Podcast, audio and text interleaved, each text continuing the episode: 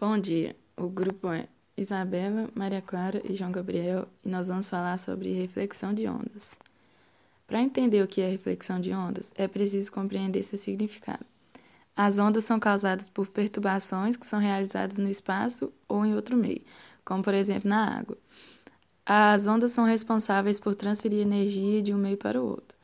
É, a reflexão de onda ela ocorrerá sempre que ela encontrar um obstáculo em seu caminho, e quando isso ocorrer, ela sofrerá a reflexão, dando origem à onda refletida. A reflexão ela pode acontecer com qualquer tipo de onda, seja ela mecânica, eletromagnética, transversais ou longitudinal.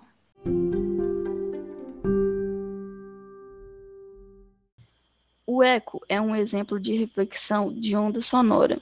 Ele ocorre quando o som direto e refletido é recebido num intervalo de tempo maior do que 0,1 segundos o que possibilita uma percepção distinta dos sons. Para alguém ouvir o seu próprio eco, é necessário estar distante no mínimo 17 metros do objeto que irá refletir esse eco. A reflexão de ondas em lagos ocorre quando se joga algo dentro da água.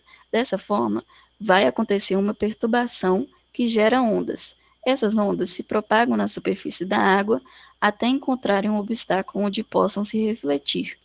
A reflexão de ondas em miragens são imagens distorcidas de um objeto localizado no horizonte causado pela reflexão da luz. Já a reflexão por escurecimento de corpos quando molhados ocorre quando, por exemplo, acontece a reflexão da água sobre o asfalto após a chuva.